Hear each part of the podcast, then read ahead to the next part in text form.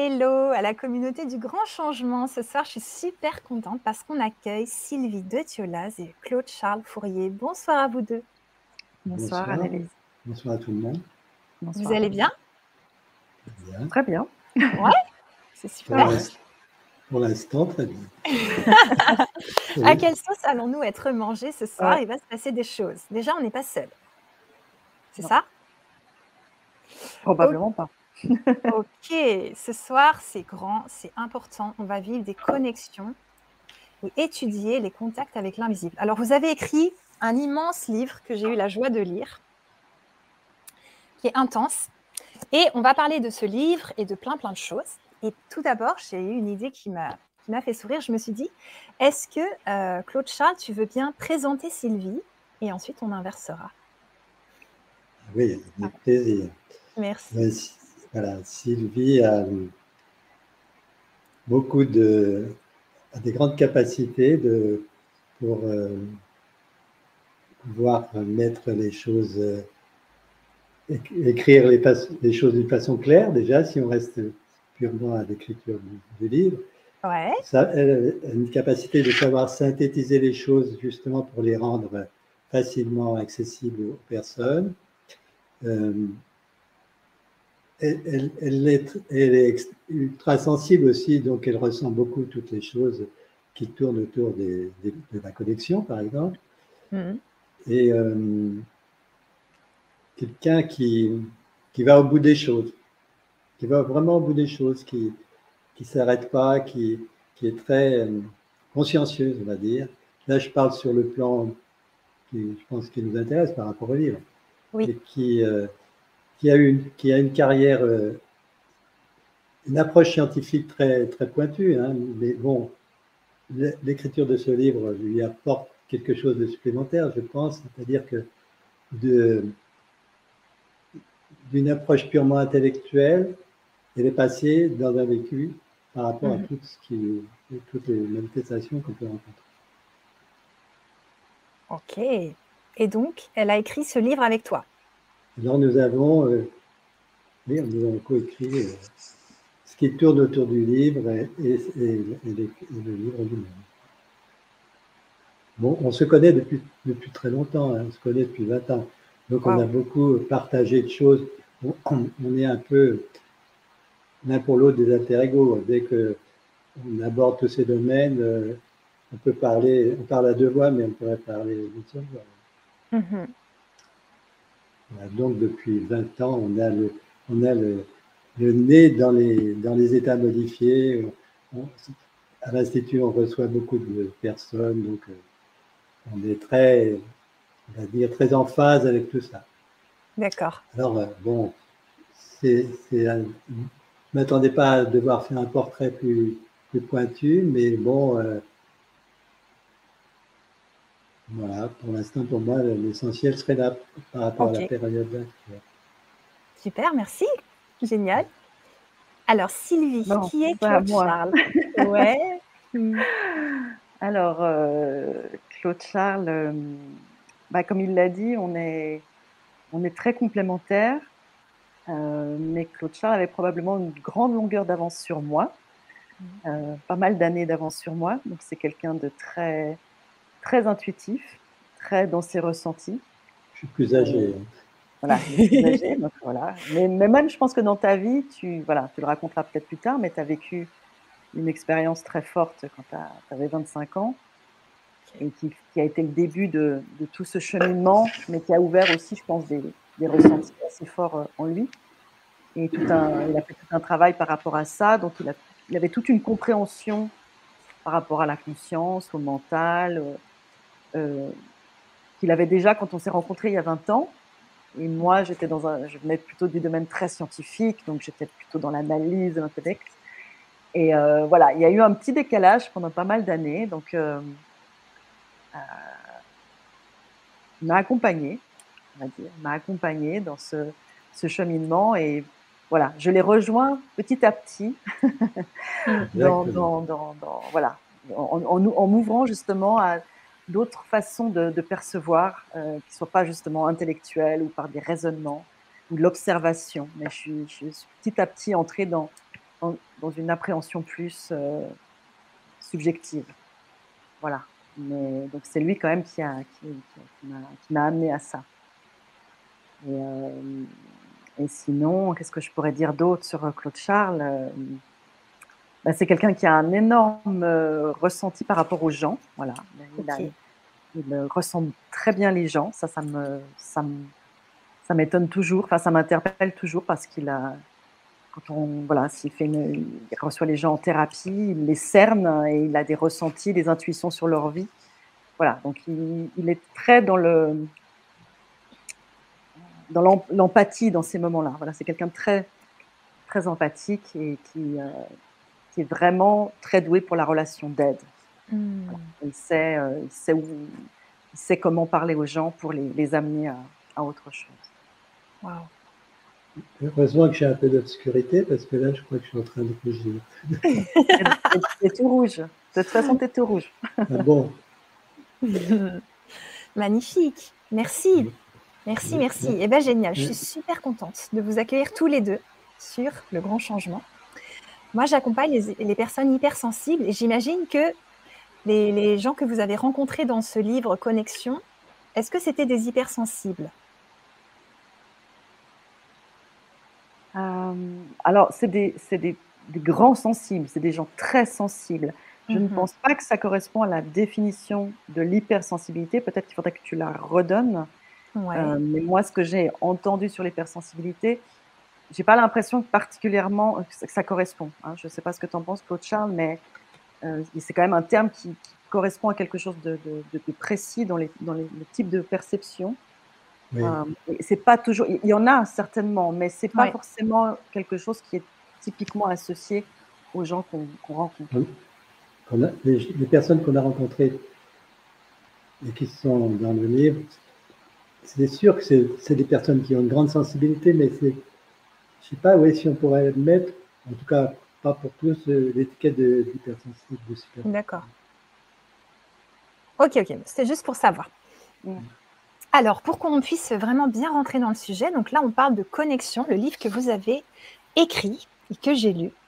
Et puis, j'aimerais bien, Claude Charles, si tu peux nous résumer un petit peu de quoi on parle. Donc, euh, ça parle de quoi? Oui, alors, euh, nous, par rapport à. C'est l'idée partie du livre précédent, euh, où avec Nicolas, on, avait eu des, choses étonnantes, c'est-à-dire que euh, suite à des questions qui étaient posées dans des enveloppes, c'est toute une histoire, peut-être Sylvie le racontera après, euh, on a eu l'idée de, de, de, faire, on a vu à ce moment-là que suite à des questions, c'était le cas de Nicolas, il pouvait recevoir des réponses. Et on a, on a été pris un peu par cette idée, on a dit, mais est-ce est -ce que c'est toujours la même chose suivant les personnes? Donc l'idée, l'idée qui est venue, c'était de poser, de réunir quelques personnes qui avaient cette capacité de connexion et de voir si à une même question, ils pouvaient avoir des réponses qui étaient cohérentes. Mm. C'est l'idée de base. L'idée, on va dire, qui a un aspect un peu scientifique. Après, évidemment, euh, les choses se sont ouvertes et, on a un peu était beaucoup plus loin par rapport à l'aspect purement scientifique qui était l'idée de départ. Mais Sylvie, tu peut-être mieux expliquer que moi tout ça. Euh, oui, moi, c'était, non, je pense que c'était assez clair, mais effectivement, on s'est dit que si ces gens euh, connectent vraiment quelque chose qui est d'un autre ordre, qui, appartient à une réalité qui, euh, qui est au-delà de notre dimension, euh, mais qui est capable de voir des choses que nous, on ne voit pas ou qu'on ne sait pas, logiquement, ils devraient tous à peu près nous donner les mêmes réponses aux mêmes questions. Mhm. Et voilà, c'était ça le point de départ. Donc on est parti quand même d'une hypothèse en science, on pose des hypothèses, puis on essaie de les vérifier. Donc c'était un petit peu l'idée de mettre quand même un cadre, parce que c'est vraiment un sujet qui est très très difficile à étudier justement scientifiquement. Et euh, il y a quelques années, effectivement, moi, on m'aurait dit que je m'intéresserais à ce sujet, j'aurais rigolé parce que c'est un petit peu quand même, euh, c'était un peu casse-gueule pour être euh, employé un mot pas, très joli. Et, mais comme l'a dit Claude Charles, voilà, c'était partie de cette expérience avec, euh, avec Nicolas, où, on a été vraiment euh, ébahis par les textes qu'on a reçus, qui étaient d'une très grande beauté, une grande spiritualité. Et on s'est dit, on ne peut pas en rester là, il faut, il faut faire quelque chose en fait, il faut, euh, il faut, faut aller y voir de plus près. Quoi. Hmm. Et donc Nicolas, il travaille avec des personnes, il arrive à voir quand les gens vont mourir, c'est ça? Alors Nicolas, il a plein de capacités différentes, euh, mais non, il n'a pas celle-là en fait. il, ne, il, ne, voit pas quand les gens vont mourir, mais euh, quand les gens sont en train de mourir, il voit des, des silhouettes qui viennent. Hmm. Alors lui, en fait, c'est une capacité qu'il n'aime pas du tout, donc il ne cherche pas à voir précisément. Donc il voit des formes verdâtres, un peu avec une forme humanoïde en général qui remplissent la chambre ou qui font même la queue devant la chambre de la personne qui, est en train de partir. Mais euh, il n'essaye pas d'aller voir ce que c'est. Donc ça, ressemble à des formes des, personnes décédées. On, tout de suite on pense à ça, mais lui ne sait pas, il ne veut pas savoir en fait. D'ailleurs, pour la petite histoire, notre local est, on a la vue sur une église. Il y a une place et l'église. Et quand il y a des enterrements à l'église et que Nicolas est là, il voit, même avant que le corps, que le corbillard n'arrive, ça y est, il voit toutes ces formes humanoïdes vertes qui, commencent à venir, qui se regroupent là sur la place devant l'église, et puis euh, qui attendent euh, que tout euh, l'office que l'office se fasse. Et petit à petit, une fois que tout est terminé, ces formes s'en vont. Donc il peut savoir à l'avance, il dit tiens, il va, il va, y avoir un enterrement, parce qu'il voit ce regroupement euh, qui, se, fait sur la place. Hmm, Nicolas, il a plein de capacités. Il, a, vit des sorties hors du corps depuis qu'il est enfant. Il a une capacité de vision à distance, de, télépathie, de, il a un rapport à l'énergie aussi qui est très, très fort. Il peut soigner, il peut, euh, ouais, il a, il a, beaucoup, de, beaucoup de capacités. Et notamment cette capacité, capacité de clairaudience qui s'est qui s'est déclarée alors qu'on était en train de faire des tests avec lui pour, euh, tester la clairvoyance et tout d'un coup il s'est mis à entendre. Ah, et, à l'époque. il n'avait jamais eu cette capacité. Hein. Il est arrivé pendant les tests. Il a été le premier surpris d'ailleurs. Ça lui a fait beaucoup peur parce que toutes les autres capacités, quelque part, il les maîtrise. Et là, tout d'un coup, il les mettre à bord. Et là, tout d'un coup, ah ben, malgré lui, il y avait une interférence avec quelque chose d'extérieur. Ok. Waouh. Alors, tout serait onde et tout serait vibration. Est-ce que Claude Charles, tu peux nous expliquer ce que ça veut dire ça? C'est-à-dire, ben, euh, alors là, on peut revenir vraiment à la base de, toute chose. Hein. C'est déjà dit dans la, dans la, c'est même le premier, le premier, les premières choses qui sont dites dans la, dans la, dans la Bible. Au départ, euh, le verbe, le verbe, le verbe vibration. Hein. Donc, euh, si on part de.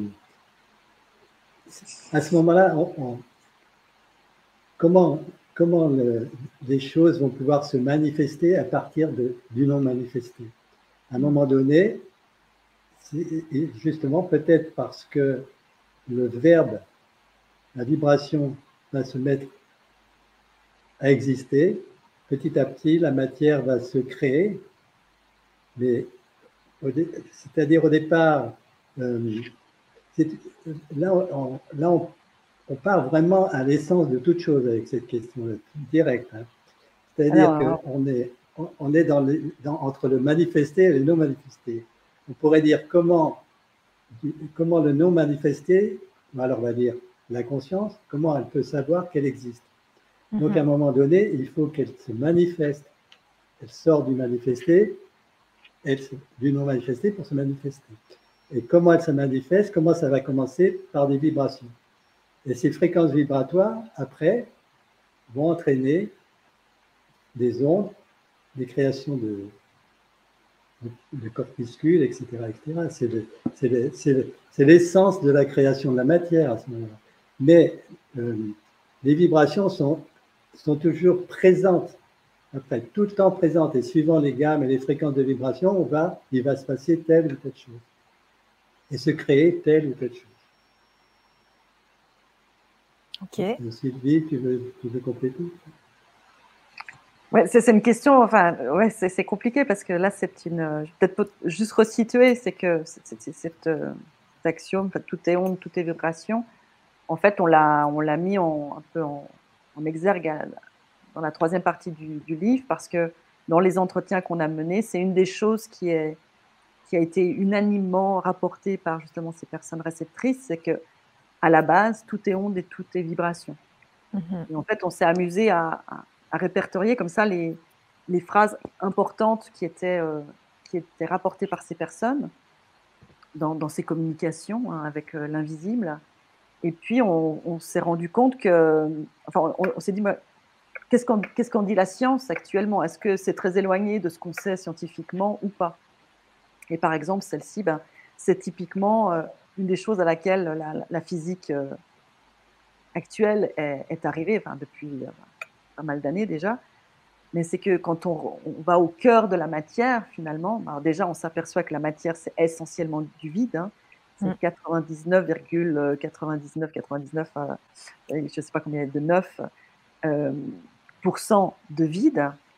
Et le, le, le, peu de matière, qui sont les particules élémentaires, en fait, ben on se rend compte que elles sont continuellement, euh, en fait, elles, euh, à la base, ce sont des vibrations. Ce sont des vibrations dans un vide qui n'est pas vide et qui par moments se, vont se matérialiser. Donc à l'origine, effectivement, on a l'impression que le, on n'a pas l'impression, le, la réalité est un, champ, est un vide rempli de vibrations, d'énergie et donc d'informations qui peuvent par moments euh, se, l'effondrement de la, fonction d'onde vont, se, matérialiser. Moi, je schématise parce que là, si on entre dans des concepts trop, j'essaye de faire vraiment le plus simple, ce qui n'est pas toujours un exercice facile quand on veut simplifier comme ça à brûle pour point.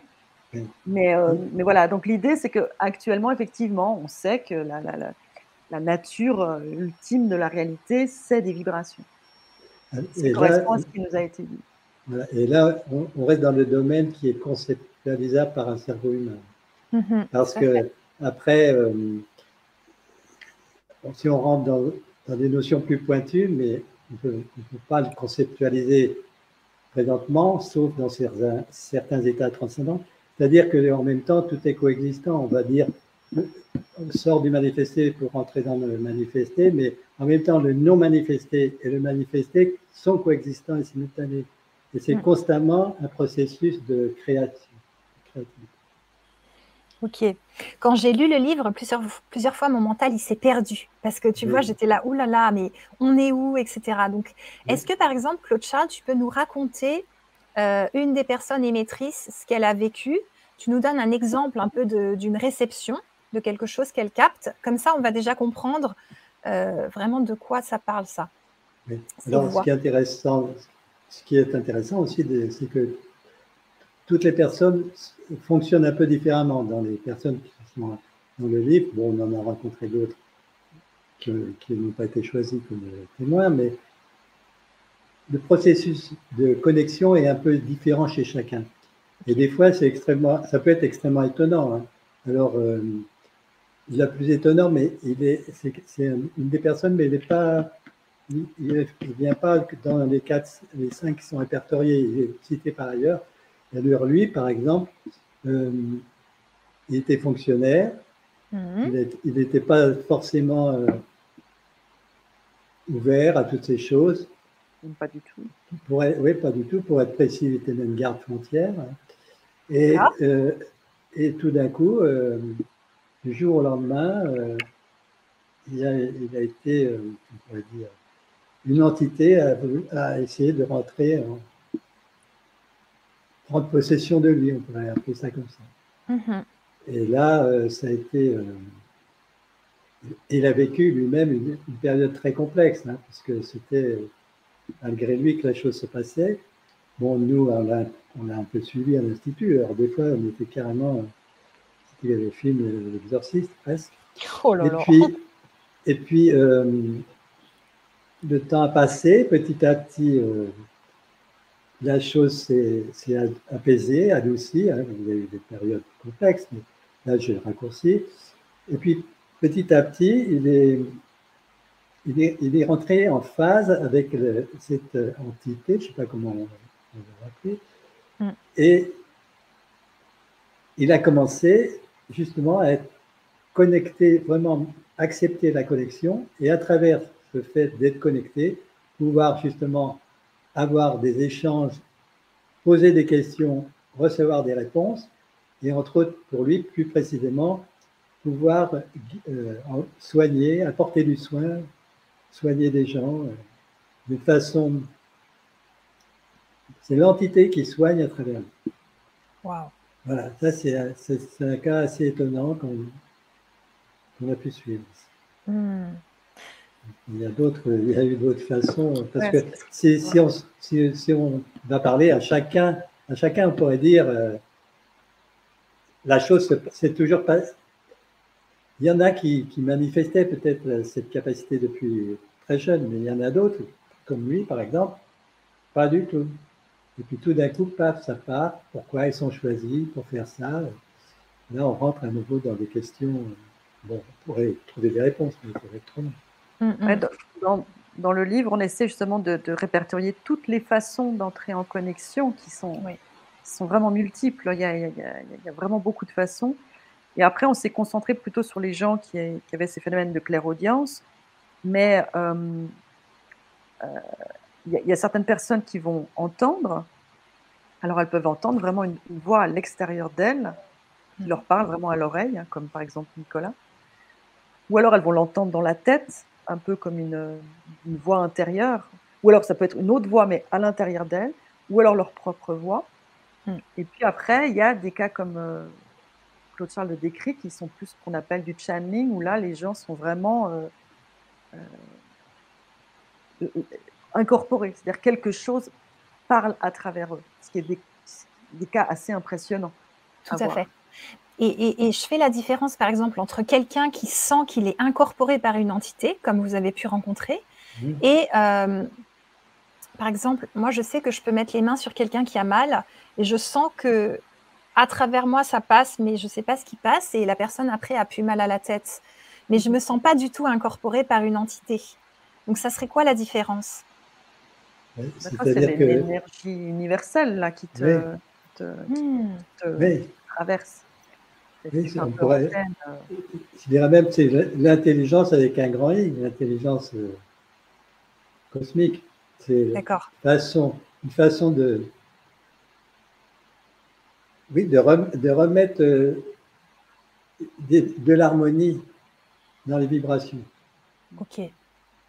Alors qu'une personne qui est incorporée, elle, c'est vraiment une, c'est comme une, une entité de conscience plus ou moins définie qui va euh, soit s'approcher d'elle très très près. Hein. Après, il y en a qui disent, justement, ils peuvent sentir que simplement ils s'approchent d'eux. Donc là, ils peuvent les entendre.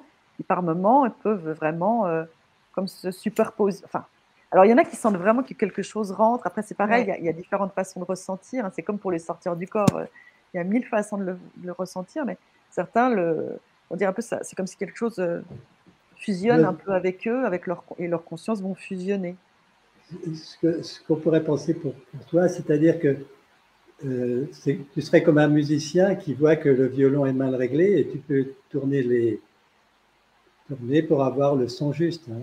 C'est ça, tu on pourrait dire que c'est toi là qui agis. Tu, tu, as cette capacité de remettre l'harmonie, de remettre la note juste à un endroit. D'accord. C'est ça, c'est ton, c'est ton feeling, c'est ta sensibilité là, dans ce cas-là, Ok. Parce que tu sais capter le faux pour le remettre dans, l'harmonie. Mhm. Mais il y a quand même ce flux qui te, traverse. Et toi, tu sais où le, mettre. Ouais, et quand je sens des charges chez l'autre, tu vois, je les, je les renvoie à, travers son corps et à la terre. Parce que des fois, je sens qu'elles viennent sur moi et je fais, je fais vraiment ce geste. Et donc, ça part au, enfin, selon moi, ça part au bon endroit, euh, ni chez lui, ni chez moi. Oui. Oui, ben là aussi, ça c'est tes propres ressentis, hein, c'est pas, c'est pas, c'est, tes capacités comme, euh, je sais pas, tu, quelqu'un qui va voir, qui a une vision très, très, très aiguë et qui va voir très loin. L'oreille musicale, l'oreille absolue. Tu vois, mm. c'est une capacité de ressentir, tu as ça, cette capacité de ressentir les vibrations. Quelque part, c'est les vibrations qui vont, qui vont t'avertir de, si elles sont disharmoniques ou pas. Tout à fait. Et alors, alors, évidemment, tu peux dire à un moment donné, je retire ça de la personne. Bon, à ce moment-là, c'est peut-être une interprétation. Mais ce qu'il faut voir, c'est que le résultat est là, c'est-à-dire que c'est que tu as remis l'harmonie dans, chez la personne. Hmm. Sans, sans, et sans te laisser euh, imprégner toi-même. Tout à fait. C'est ça, tu n'as pas été en résonance euh, par rapport à, la discordance, tu vois.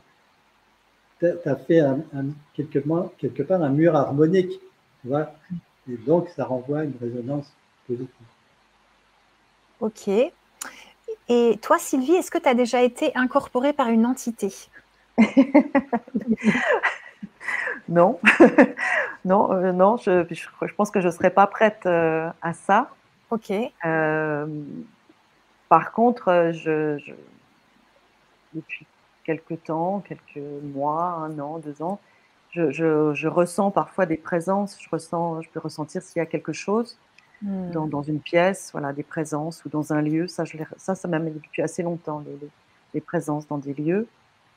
Et ça m'est arrivé quelquefois d'entendre des informations, mais euh, c'était pas une voix extérieure. C'était, euh, c'était voilà, j'étais en questionnement sur quelque chose, puis à un moment je fais complètement autre chose, puis tout d'un coup il y a comme euh, c'est comme une, pensée, mais qui ne m'appartient pas. Je peux pas dire autrement. C'est ça, ça, souvent les, les, pensées, il y a un fil conducteur, puis on passe d'une pensée à l'autre, mais il y a toujours une petite logique.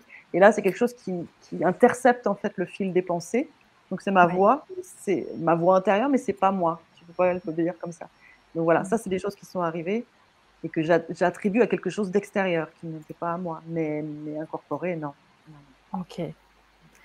Ok. Et toi, Claude Charles, ça t'est déjà arrivé? Non. Non plus? Non. Ok. Non, non, c'est pas ma façon de fonctionner. D'accord. On peut le décider. Est-ce qu'on peut le décider ou est-ce que ça, ça, tombe, les gens que vous avez euh, interviewés, ça leur tombe dessus, ils ne sont pas trop d'accord ou bien on le ben, décide ça, leur ça, leur tombe dessus, oui. Il y en a qui étaient d'accord ou qui, qui, ont su accepter ça, puis il y en a d'autres qui ont résisté. Ouais. Il y en a même résisté pas, très longtemps. Hein. Oui, et puis c'est pas toujours. Euh,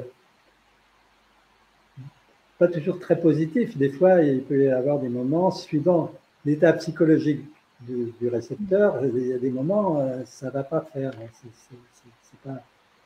C'est pas, pas tout le temps euh, un truc idéal. Hein. Ouais. Et puis les, les, gens, il faut quand même le dire, hein, je veux dire, quand on commence à entendre une voix d'un moment à l'autre, euh, dans notre société, la première chose qu'on pense, c'est je suis en train de devenir fou. Je veux dire, schizophrène. Bah, la preuve, Nicolas, quand c'est arrivé pendant ses tests, mais mhm. il était mort de trouille. Il s'est dit, je suis en train de devenir schizo. Euh, et, c'est ça, la première chose, c'est les, les gens pensent qu'ils sont en train de. Il faut quand même imaginer d'entendre tout d'un coup des voix, soit même à l'extérieur, mais qui viennent de l'invisible, soit dans sa tête. Il y a quand même il y a un moment de, de, un peu de sidération, puis il faut, faut, faut apprivoiser, apprivoiser, ce phénomène. Donc ça, mhm. selon les personnes, alors si elles sont déjà dans un chemin, puis qu'elles ont déjà vécu d'autres choses, ça va se faire plus ou moins bien. Mais il y a des gens qui, qui n'avaient rien vécu de particulier avant, et du, quasiment d'un jour à l'autre, ça se, ça se manifeste. Hein. Oh, je pense à, par exemple à, à, Michel, dont on parle dans, dans, dans, le livre. Voilà, un jour, elle, est fatiguée, elle est dans son bureau, et puis... Euh, elle entend une voix qui lui dit Bon, maintenant tu rentres chez toi, euh, euh va te reposer. Et euh, ça a commencé comme ça. À ce moment, elle s'est dit ah, Oui, je suis vraiment très fatiguée pour commencer à entendre des voix. Et, et, voilà, et c'était une voix qui était assez autoritaire au, début. Donc là, il y, a différents types de voix. Il hein. ne faut pas non plus voir ce phénomène comme quelque chose de tout rose, magnifique. On, on communique avec des entités très élevées. Mmh, mmh, mmh. Voilà, des fois, c'est particulier quand même. Hein. Ok. Et justement, alors, euh, qu'est-ce que tu en penses, Sylvie, toi, de comment vivre dans tous ces mondes? Comment la personne reste sur Terre? Parce qu'elle est incarnée en même temps, euh, les défunts de sa famille, ils sont pas vrais, enfin, ils sont morts, mais leur conscience est toujours là. Donc, quelque part, tu vois, la, frontière n'est pas si claire. En même temps, il y a les entités. Enfin, comment la personne, elle fait, enfin, de ce que tu as pu rencontrer, les gens, ils font comment pour pas euh, se dire, mais en fait, pourquoi je vis ici, ça sert à rien, de toute façon. Euh, pourquoi je ferais des expériences puisque le but c'est l'amour inconditionnel. Enfin, tu vois, qu'elle se dit j'ai qu'à remonter, mais non, je reste. Enfin, Ah ouais, le, fait d'avoir envie de partir là-bas, par exemple. Euh, par exemple, ou de se dire, mais mince, je suis dans plusieurs réalités. Donc là, j'ai plein de questions qui se mélangent, mais genre, tu vois, comme la personne là qui, qui était dans une réalité, et à un moment, il, il se retrouve dans une réalité, il reconnaît plus ses enfants, il reconnaît plus son chez lui. Ça, c'est énorme dans le livre. Comme une réalité parallèle où c'est la même vie, mais avec des éléments différents. Ouais. Bah là, il a bloqué. Hein. Il, a, il, a, il, a, il a eu tellement peur que le phénomène s'est arrêté. Et puis, euh, je pense qu'après, il a. Bah, c'était survenu. Moi, c'est quelqu'un qui faisait beaucoup de méditation, donc c'était survenu par hasard. Je pense qu'après, à mon avis, il a arrêté un peu de faire de la méditation pendant quelques temps ça se reproduira ou ça se reproduira pas, mais chacun va, va réagir un peu euh, différemment, de nouveau selon son état, euh, comme l'a dit euh, Claude Charles, psychologique. Il y a des mhm. gens qui sont assez stables et qui vont trouver des manières de gérer ça, qui vont arriver à rester bien ancrés, qui vont arriver à, à, se mettre en disponibilité pour que ça se passe à certains moments. Il y a d'autres dire non, mais là je suis pas disponible. Par exemple, il y a des médiums hein, qui apprennent ça, qui disent on, connaît une, bah, c'est une des familles qui est, qui est, décrite dans le livre aussi. Euh, ils étaient toute la famille, toute la famille est médium, donc chez eux c'était, euh, il y avait du monde tout le temps quoi. C'était, c'était un peu la, un hall de gare comme elle, comme elle dit. Et euh, ils ont dû apprendre à dire maintenant on a des heures d'ouverture quoi. C'est entre telle heure et telle heure voilà, là vous pouvez venir, mais le reste du temps, vous, nous laissez tranquille. Donc il y a des gens qui vont, eux, ils sont très, par exemple, c'est des gens très bien, bien ancrés, très terre à terre, très pragmatiques, voilà. Et puis il y en a qui se perdent aussi. Hein. Je veux dire, Claude Charles, il est là aussi pour aider des gens qui, euh, qui vont avoir de la peine à justement à trouver ces ressources en eux et qui ont besoin d'être euh, d'être accompagnés pour ne euh, pas perdre pied, parce que c'est quand même compliqué. D'ailleurs, les personnes qu'on a choisies, on les a choisies aussi parce qu'elles maîtrisent Ouais. Elles maîtrisent ce qui se passe. Voilà. elles, ne sont pas tout le temps ouvertes à la connexion. Elles choisissent. Tout à fait. Et elles ne se sont pas perdues là-dedans. Voilà. Et pour revenir par rapport aux défunts, oui. c'est un peu différent parce que ce pas les mêmes plans de réalité. Les défunts, ils sont très proches du, plan de réalité de, de, ceux qui sont encore vivants. Et d'ailleurs, c'est ça qui est intéressant, c'est que euh, les médiums, ceux qui sont médiums, euh, qui travaillent par rapport aux défunts, ils n'ont pas forcément, s'ils se connectent, s'ils essayent de se connecter avec un, décédé, ils n'ont pas forcément de contact tout de suite, ou, ou c'est pas forcément celui-là qui est là. Des fois, il n'y a rien qui se passe. Euh, tandis que les, les, personnes avec qui on a travaillé, ceux qui vivent les phénomènes de, qui ont cette capacité de connexion, ce qui est étonnant, c'est que dès qu'il y a la question, il y a la réponse. Ok. Les, ceux qui répondent, va dire, est tout de suite présent. Il n'y a pas, il a pas de, décalage. On pourrait même penser des fois que c'est la, réponse euh, qui, provoque qu'il y a une question. C'est immédiat. Et, quel que soit, entre guillemets, le genre de source qui va répondre. Ça, c'est une chose qui, qui est importante à, spécifier parce que ça, ça permet de, de, différencier ce qui est de l'ordre des défunts, ce plan de ce qu'on appellerait l'au-delà, avec les, les, autres plans plus, plus, plus, plus subtils, je dirais, voilà, qui, qui, sont carrément, euh, qui sont d'une source beaucoup plus spirituelle. C'est beaucoup plus spirituel dans les échanges avec les, les c'est pas, on nage pas dans la spiritualité. À la limite, on est encore très dans l'émotionnel et dans des trucs encore un peu très humains. Mm-hmm. Alors que dans les autres cas, c'est c'est pas du tout ça. C'est une, instantanéité. Et bon, nous, on a posé les questions en français, alors on a eu les réponses en français. Mais on n'a pas poussé l'expérience plus loin, mais on aurait posé les questions en anglais, on aurait peut-être eu les réponses en anglais. Tout à on fait. aurait posé des questions en chinois, on aurait eu des réponses en chinois. C'est immédiat. La, la Mm, mm, réponse, elle est tout de suite adaptée, ce qui n'est pas le cas avec les défunts. Ok. Donc, ce que j'ai compris, c'est que la source, on va l'appeler comme ça, Voilà, elle ouais. répond en fonction de ce que nous, euh, on a comme croyance. Par exemple, vous disiez que si, par exemple, on croit euh, en Dieu, euh, Jésus, Marie, ça va être des personnes comme ça qui vont apparaître, enfin des entités comme ça. Alors que si euh, on n'y croit pas du tout, ça va être euh, une autre entité qui va apparaître. Est-ce que Oui, Sylvie alors, ou Claude, tu peux nous parler de ça? Mais c'est- un peu différent là. hein. Ok, Euh, il y a une notion de visuel. ouais, Donc là, c'est c'est plus des, des, des trucs qui sont plus anecdotiques. Quand on, est dans des questions, là, on, est dans, un, dans une ambiance globale. Mais quand il y a du visuel, ça devient plus anecdotique.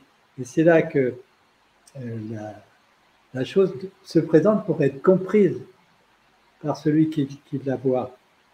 Donc, euh, c'est pour ça qu'on a employé cette image, mais un petit berger euh, Hmm. Dans la montagne française, s'il voit une- un peu une lumière, il va tout de suite voir la, la Vierge parce qu'il a été conditionné à ça, même s'il ne connaît pas grand-chose. Le petit berger euh, chinois dans la montagne, s'il voit une lumière, il ne va pas voir la Vierge, il verra peut-être, je ne sais pas qui, Confucius, ou. C'est ça, on est, il, y a, il y a quand même toute une notion de conditionnement qui, pour que la personne qui voit puisse comprendre ce qu'elle voit. Alors, à savoir si c'est le conditionnement, il intervient des deux côtés. Si ce qui va se faire voir prend une, une forme que l'autre peut comprendre, et vice-versa. Et l'autre Et la personne interprète, ouais, en fonction de ses filets. c'est ça. C'est différent, c'est c'est création. différent, des connexions différentes que les connexions qui, qui, qui donnent des réponses à des questions. Hmm, tout à fait. Est-ce que Sylvie, tu peux nous parler du fait que la mort n'existe pas? Parce que on le lit beaucoup et puis tu vois, quand on vit des deuils, ben, c'est dur à comprendre et en même temps, moi, j'ai envie de le croire. Tu veux nous en parler de ça? Ouais, mais c'est un sujet énorme, ça. Là, il Ouais. faudrait euh, quatre heures. mais La différence, justement, à une de ces, de ces axiomes que- qui, est, qui est revenue aussi, parce qu'on a, on a posé beaucoup de questions par rapport à. Donc, à travers toujours ces, ces neuf personnes, à ces entités, euh, on va dire, subtiles, on a, on a posé beaucoup de questions autour de la mort, Oui, de, de réincarnation, tout ça. Et, euh, et là aussi, les réponses ont été unanimes pour dire que la mort, euh, c'est qu'un changement d'état de la conscience, en fait. Simplement, on se, on se dépouille d'un habit, et puis notre conscience va, va continuer de- d'évoluer de, l'autre côté. Mhm. Mais ça en donne une vision qui est plus subtile euh, euh, que ce qu'on peut entendre, c'est-à-dire que après il y a plein d'autres éléments hein, qui vont dans ce sens. Nous après on a, justement on a essayé de dire bon ben, on en est où par rapport à cette question de la mort? Alors c'est vrai qu'actuellement il y a euh, a tous le, le- les travaux au- autour des expériences de mort imminente, il y a tous les travaux autour de la réincarnation, il y a tous les travaux, travaux autour des médias, mais il y a plein de choses qui vont dans cette euh, dans cette direction, on va dire. Euh, là, ce qui était intéressant, c'est que les réponses montraient que finalement, euh, après la mort, ben, la- conscience va continuer d'évoluer et que on va pas tous au même endroit, en fait. On va pas tous se retrouver dans le même paradis. euh, que ça dépend beaucoup justement de notre état de conscience au moment où on meurt, qui fait qu'on sera, on sera à des endroits différents et que là, on va continuer voilà, on va, on va continuer à différents- dans différents plans de réali- réalité, on va continuer à évoluer et on va, on va se dépouiller de, de cette identité. C'est-à-dire que petit à petit, on n'est plus, euh, on n'est plus qui on a été dans, dans cette vie-là. On revient quelque chose à une, une forme de conscience, un peu comme une, un- une onde de, de- de- de conscience euh, plus neutre, mais qui est enrichie de toutes les expériences qu'elle a faites dans cette incarnation et peut-être dans, dans les précédentes jusqu'au moment où, où il y aura euh, une décision de, de- de se réincarner euh, ici, ailleurs. visiblement, ce qui était assez intéressant, c'est que ça ouvrait sur plein, plein de, possibilités, en fait. Mm. tout est possible, en fait. Il y a, mm. la, mort, c'est tous les possibles. Et, et, ce, livre, c'est ça, c'est tous les possibles, en fait. Il y a plein de dimensions, il y a plein de c'est pour ça que tous ces témoignages qu'on peut lire, même les expériences de mort imminente, ils sont tous différents parce que finalement, au moment de la mort, on va vivre ce qui, ce qui est juste qu'on vive pour soi, enfin ce qu'on est, ce qu'on est prêt à vivre ou ce qui, ce qui nous correspond. Donc ça explique aussi pourquoi on a des témoignages qui sont quand même à la fois identiques, mais en même temps très personnels et, et très différents les uns des autres. Ok, et par exemple, une personne qui souffrirait euh, physiquement euh, sur Terre, est-ce qu'elle pourrait sortir de son corps pour ne plus sentir la douleur? Ça, ah ça, bah, c'est certain. Oui, ça, c'est certain. Comme ça. nous, on a, on a été témoins d'ailleurs des rencontres comme ça de personnes handicapées, très handicapées, qui, qui, qui, se. C'était une réunion de groupe et ils, se retrouvaient. Euh, alors, il y avait des, Là, on tombe dans une technique de communication qui est la communication facilitée. Mais donc, euh, on, pouvait, on, pouvait, témoigner du fait que ces personnes même se retrouvaient en sorte de corps.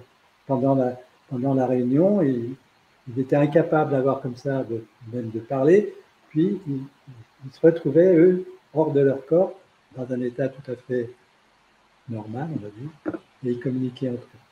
Hmm. Et pour ça, il faudrait savoir le faire. Moi, j'ai travaillé avec des personnes handicapées et il y a une collègue qui me disait euh, Sarah et Stéphane, ils sortent de leur corps.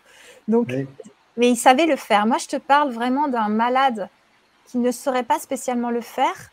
Est-ce qu'il euh, pourrait apprendre pour ne plus avoir des douleurs de sa maladie, par exemple? Alors, déjà, euh, les, très grosses douleurs peuvent provoquer des sorties de corps. on a beaucoup de cas comme ça, où simplement la, voilà, la douleur, par exemple, les, lors des accouchements, il y, a, un certain nombre de femmes, en tout cas, qui rapportent euh, être sorties de leur corps euh, au moment où les douleurs étaient, trop fortes. Ou lors d'un viol. Lors d'un viol, beaucoup ouais. voilà. Donc c'est la même chose.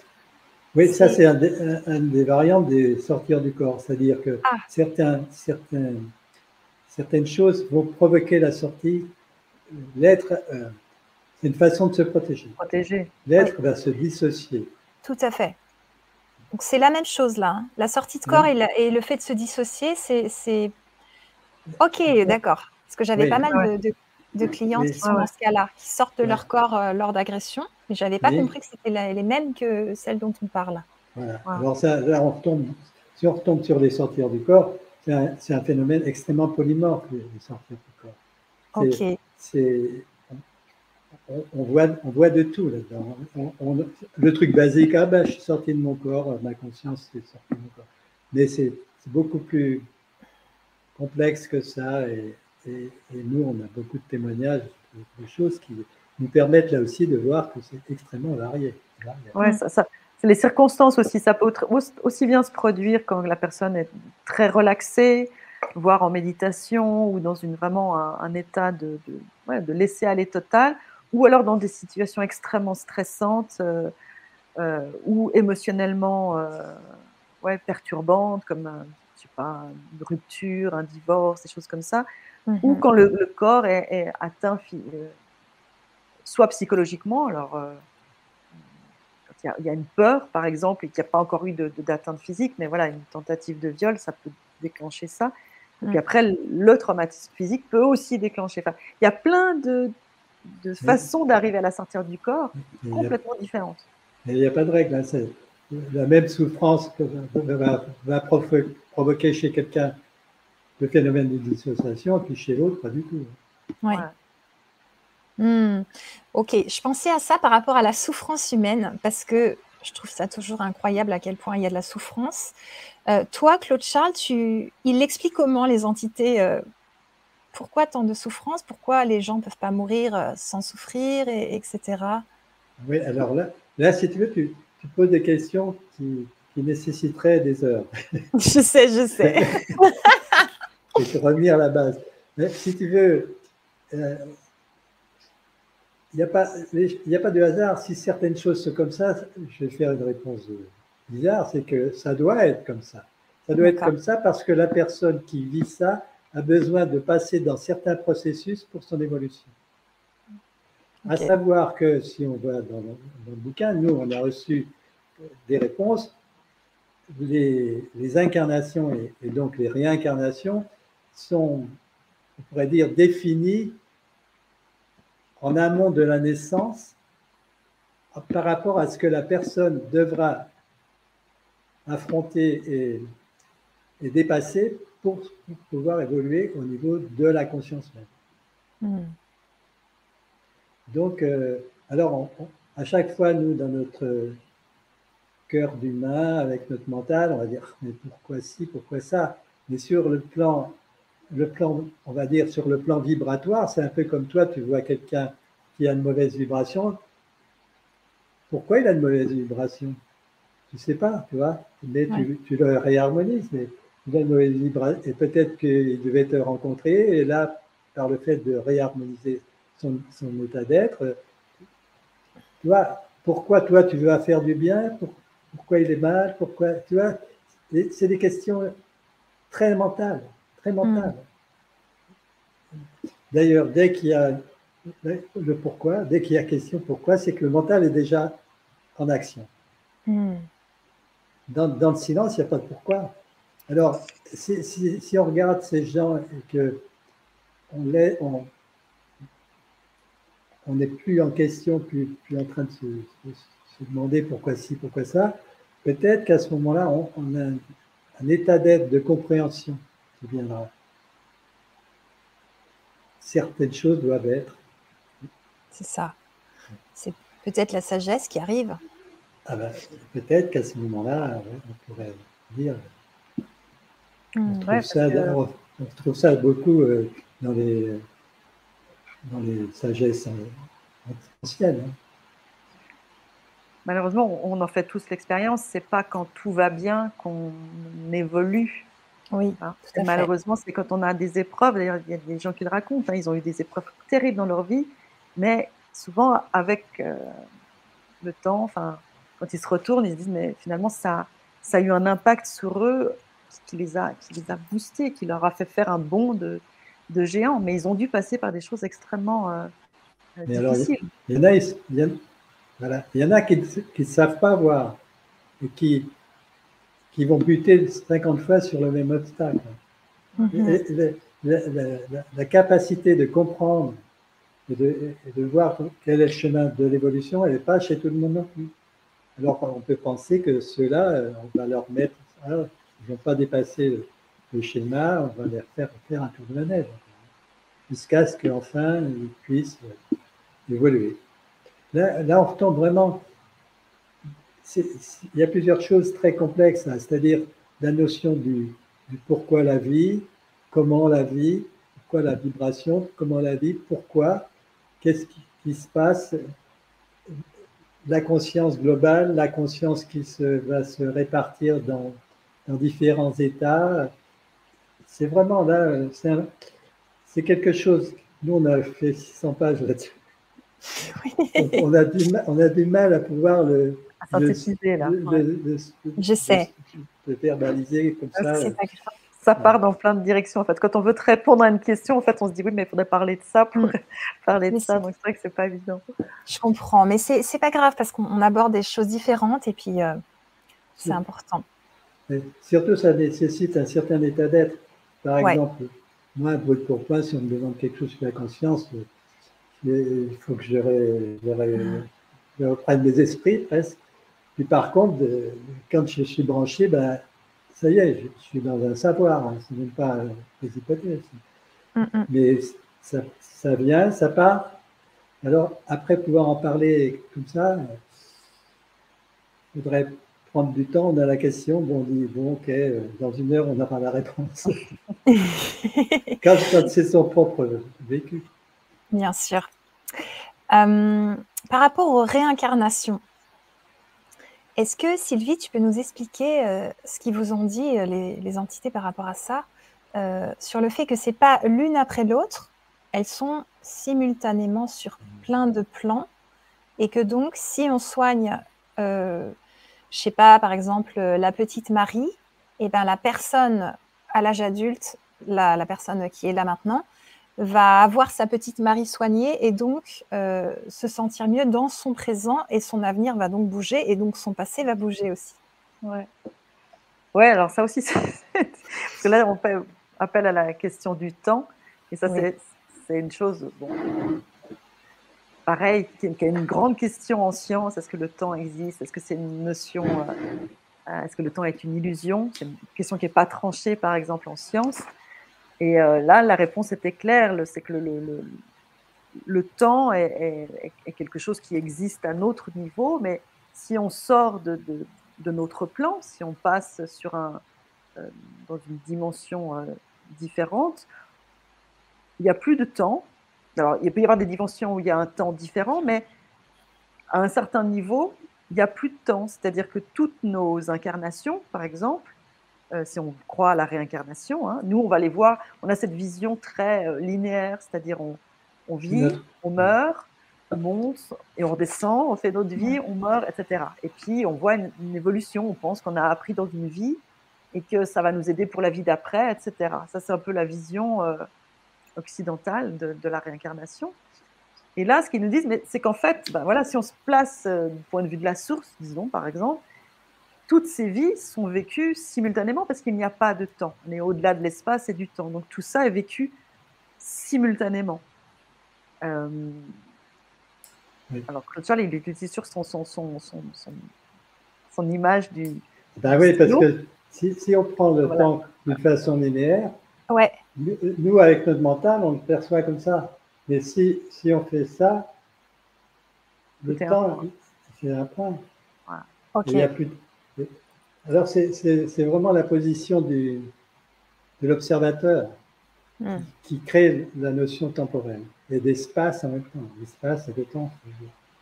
quand on, quand, quand on a un, truc comme ça, il n'y a plus de temps, il n'y a plus d'espace. Tout est coexistant, tout est simultané, coexistant. Mais entre cette position-là et, celle-là, il y a toute une variante. C'est ça qui rend, le temps relatif. Alors, ce qui est intéressant, c'est que si c'est valable pour toutes les incarnations, c'est aussi valable pour euh, notre vie. Et c'est-à-dire que si on, a des prises de conscience à un moment de notre vie, mais vraiment des, prises de conscience euh, euh, à un certain niveau, je veux dire justement qui ne soient pas simplement... si on entre soi-même dans un certain état de conscience mm. et qu'on change son présent, on a un impact sur son futur, bien sûr, on va changer son futur, mais on aurait aussi un impact sur notre passé. C'est comme une ligne de temps qui, qui se modifierait en fait. Et on pourrait aussi avoir un impact sur nos vies futures et nos vies passées. Ok. Donc rien ne serait anodin en fait. Tout le travail, tout ce travail d'évolution qu'on serait venu faire dans la matière, euh, et chaque prise de conscience qu'on fait aurait un ensemble sur tout, toutes nos, toutes nos vies. Il faut voir comme ça comme quelque chose de un mouvement un peu dynamique, fluctuant et dynamique où rien n'est figé. Donc le, on, est, on est un peu sur une ligne de temps, c'est-à-dire que si à l'instant T, voilà, on est dans un certain état d'esprit, ben, il devrait se passer ça, ça, ça, ça dans notre futur. Mais si on change, si on a des prises de conscience, si on évolue à l'instant T, eh ben, notre futur va se modifier en conséquence. Et notre passé aussi. Et notre passé aussi ce qui est plus difficile à comprendre pour nous. Mm, mm, Mais mm. ça, c'était le point qui est assez complexe, parce qu'on peut encore imaginer que notre futur, parce que pour nous, il n'est pas joué d'avance, le, futur. Mais là, le passé aussi échange. Donc ça pourrait gommer des choses dans le passé, des choses traumatiques? Ouais. Mais ça remet, en, gros, on pourrait dire que ça remet de l'harmonie dans, toute, dans toute la, lignée des incarnations. Hmm. C'est une bonne nouvelle, ça. mais voilà, euh, on est dans des pôles humains avec un mental et tout, et certaines, certaines possibilités de comprendre ou pas, et voilà, ça, ça reste euh, très. C'est, bon, on en a une compréhension intellectuelle, mais après, entrer dans le vécu, la, une compréhension vécue de ça, c'est, ça demande un peu plus de temps. Mais c'est, hmm. pas, c'est pas inaccessible. Complètement. Et en plus, comme on est tous liés les uns aux autres, eh bien, les changements qu'on opérerait dans sa vie auraient aussi un impact sur la vie des autres. tout ça est, c'est ça qui est assez intéressant, c'est que ça donne toujours, on revient toujours à cette notion que finalement tout est relié et qu'on est, on est un à un certain niveau. Mais là, dans, dans la multiplicité, ben, malgré tout, il y a des liens qui font que tout se modifie en permanence. Et tout mm. est, est, est, mouvant tout le temps, en fait. Rien n'est joué. Et impacte l'invisible aussi. Dans le visible, on peut le voir, mais ça impacte aussi l'invisible. Ok. Justement, moi, j'accompagne euh, les personnes hypersensibles sur leur trauma. Et c'est vrai que les nettoyages qui se passent, j'ai l'impression que c'est comme si ça avait gommé le passé. Oui, oui, quelque part. Mm. Oui, bien sûr. Ah leur, ressenti même de, leur passé n'est plus le même. C'est ça, complètement. Complètement. Et euh, si on, repart un, on reparle un petit peu du temps, je sais que c'est une drôle de question, mais le temps n'existe pas et en même temps on vieillit et donc. C'est la matière. C'est la matière ah. qui vieillit. La matière qui change. Ok. oui, le, temps n'existe pas, il, il, existe à notre niveau. Enfin, ok. Voilà. Mais encore, là, là je ne vais pas entrer dans des grandes euh, théories. Il y a certains physiciens qui disent que même là, non, il n'existe pas. Et là, ça devient très, très compliqué. Euh, d'entrer là-dedans, c'est c'était très difficile à saisir. Faut, je pense qu'il faut être un peu physicien pour, le, pour bien le comprendre. Ouais. Mais, euh, mais voilà, mais ils ne sont pas tous d'accord. Je veux dire, la, question du temps, vraiment, euh, d'un point de vue scientifique, elle n'est pas du tout résolue.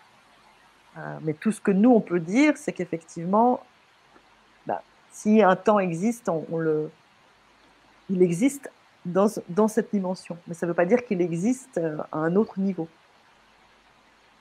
Je t'ai coupé, Charles, tu voulais dire quelque chose par rapport Non, non, c'est. C'est-à-dire, plus la matière est dense, plus, plus le temps est accessible. Plus le temps a un impact sur la matière. Plus le temps, je dirais, devient concret. Ok.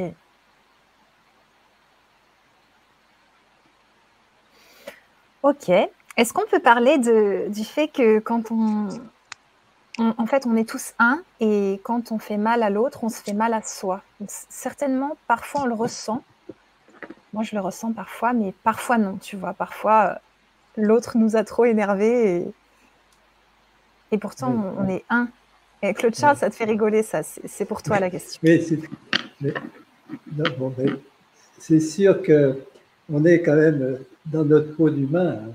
On n'est pas encore euh, des grands, des grands des grands êtres qui ont transcendé tout, tout, transcendé. Hein. Donc, euh, notre état, c'est notre mental hein, qui est encore là, qui va teinter, qui va faire ah ben là, je suis là, il m'agace. Puis après, on peut raisonner non, non, c'est pas bien, sors de ce corps, mental, je t'aime, toi. Non, ben là, là, on n'est pas, c'est pas, c'est sûr que là, ça fait partie justement de, pourquoi on est là dans le corps, pour l'évolution, pour arriver à être de plus en plus conscient de soi, que notre d'être de plus en plus en conscience consciente. Et, et, c'est normal, et c'est normal que des fois tu sois agacé par quelqu'un.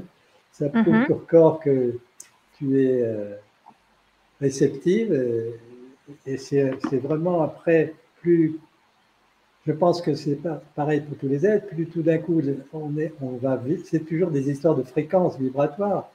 Plus on va vibrer dans certains, dans certaines fréquences, dans certains plans de réalité, plus euh, on sera, euh, je dirais, euh, moins on va être, moins on va recevoir les choses avec avec notre mental.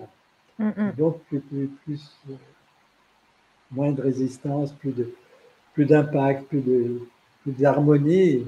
Tu comprends C'est intéressant parce que toi, tu, es quelqu'un qui est capable de remettre l'harmonie. Puis évidemment, tu as ton petit mental, il va te dire euh, des fois, bah, celui-là, il m'agace, il, est vraiment inspirant. Mm, mm, mm. Mais, mais, si, mais c'est ça qui est intéressant. Si celui-là, il vient à toi, puis il te, il te demande de l'aider, à ce moment-là, ta position mentale va changer et tu vas l'aider. Ouais. Voilà. C'est ça, c'est plus on est en conscience, moins on est pris par le mental. Ok. Et plus, le mental va être silencieux, plus la conscience peut être là. ça va dans les deux sens. C'est vers ça. Le silence amène la conscience, mais la conscience amène le silence. D'accord. Et par exemple, pour toi, Sylvie, euh, si on dit qu'il existe une multitude d'autres dimensions et une infinité de mondes, est-ce qu'il y aurait possibilité dans les personnes que vous avez interviewées, euh, soit en dormant, soit euh, en décidant, de, changer de dimension, de se dire, bon, bah là, ça, me casse les pieds, je fais une pause, et la personne se met en méditation, et puis elle va vivre une vie ailleurs pour souffler un peu pendant quelques heures bah, c'est ce qu'on a, c'est ce qu'on a observé. En tout cas, c'est ce que les gens nous, rapportent effectivement. Bah, simplement, le, les gens qui sortent de, leur corps, ils passent dans une autre dimension qui est d'abord là ce qu'on appelle euh, la dimension astrale, oui. euh, enfin qu'on appelle globalement la dimension astrale, mais dans laquelle il y a probablement déjà plein de dimensions différentes parce qu'ils se retrouvent pas forcément dans les mêmes euh, environnements. Mais rien que là, voilà, dans la, la sortie du corps, c'est un changement de, de dimension. Après, on a on a des gens qui. D'ailleurs, il y a un témoignage comme ça dans, le livre euh, d'une femme qui, elle, se retrouve dans d'autres mondes. Mm. Dès qu'elle se met dans un état. alors, elle, a une procédure qui lui est bien, bien particulière, mais qui est plus ou moins un état de méditation. Elle, va se retrouver dans d'autres mondes. avec d'autres créatures, à vivre et même à, à, vivre des vies parallèles. Et ça, c'est pas la seule. Il y a des gens qui nous disent qu'ils vivent des vies dans d'autres mondes. ils sont quelqu'un d'autre. Ils, sont, quelqu'un d'autre. eux-mêmes, ils sont quelqu'un voilà. d'autre. Euh, voilà, alors ça reste du domaine du témoignage. Hein. Nous, on ne peut pas non plus euh, dire, ben, mm. voilà, c'est une réalité. Eux le vivent vraiment comme une réalité.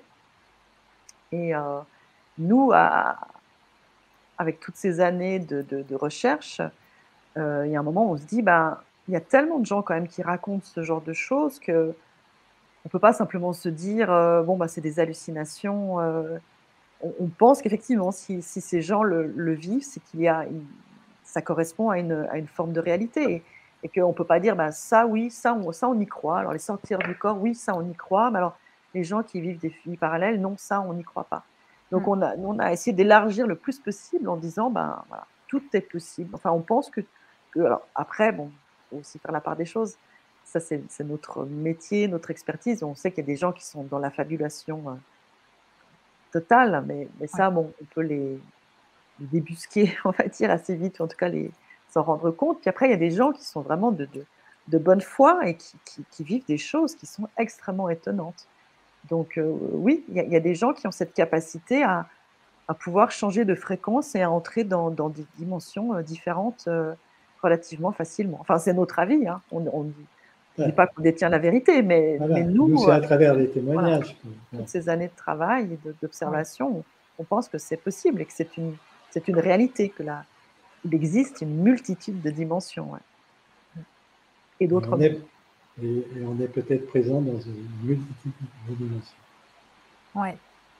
Ok. Et, et, les personnes qui font des expériences de mort imminente, euh, vous disiez que, euh, ça va être une question pour toi, Claude Charles, euh, tu, dis que, en fait, ils racontent tous un peu des choses similaires, mais ça serait pas exactement ça la mort. C'est-à-dire que ça serait peut-être teinté un petit peu par leurs croyances. Tu peux, nous parler de ça? Oui, complètement. Ça, bon, dans les expériences de mort imminente, il y a une espèce de schéma qui revient, un cliché, on va dire, qui revient à peu près chez chaque dans, toutes les, dans, le vécu de toutes ces expériences. Mais euh, on s'aperçoit, bon, ça c'est, on va dire, c'est, cliché, c'est-à-dire la sortie de corps, le tunnel, machin. Mais après, chacun va vivre l'expérience suivant, ce ne sera jamais la même. même s'ils poursuivent le même schéma, ce n'est pas la même. Hmm. Alors, le, le, le, c'est-à-dire tous les conditionnements que la personne a eu dans, son vécu, les conditionnements innés et les conditionnements acquis vont teinter complètement sa personnalité. Et en fonction de ça, elle va vivre une expérience qui sera comme ci ou comme ça, mais différente de celle que va vivre son voisin. Chaque, chaque, on pourrait dire que chaque, chaque expérience de mort imminente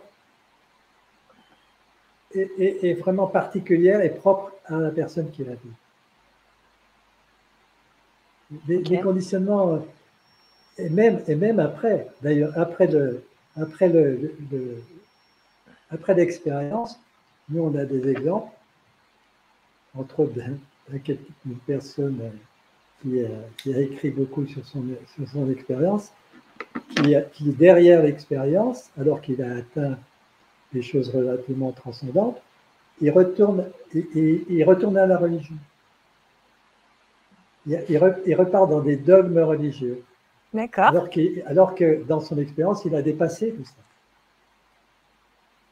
Comme quoi, l'expérience peut être conditionnée par le vécu de la personne, mais elle, elle ne va pas forcément porter les mêmes fruits chez tous. Il y en a qui vont être carrément justement dans des états très, très subtils, et d'autres qui vont retomber finalement relativement dans des choses matérielles, entre autres dès que la religion revient, revient mettre son nez là-dedans. Ok, donc c'est. Différentes religions. Oui, oui, oui. C'est ce que vous disiez, euh, ça, ça va être pour toi, Sylvie, cette question. C'était euh, cette histoire justement que tu dis, Claude, que Claude Charles, que après une EMI, les gens, on s'imagine que voilà, ça y est, ils sont dans l'amour inconditionnel, euh, ils, ils s'énerveront plus jamais, etc. Et en fait, ils redescendent, enfin, de cette EMI, de cette expérience de mort imminente, et, et en fait, ils repartent dans l'ego, ils sont pas bien. Comment ça se fait ça?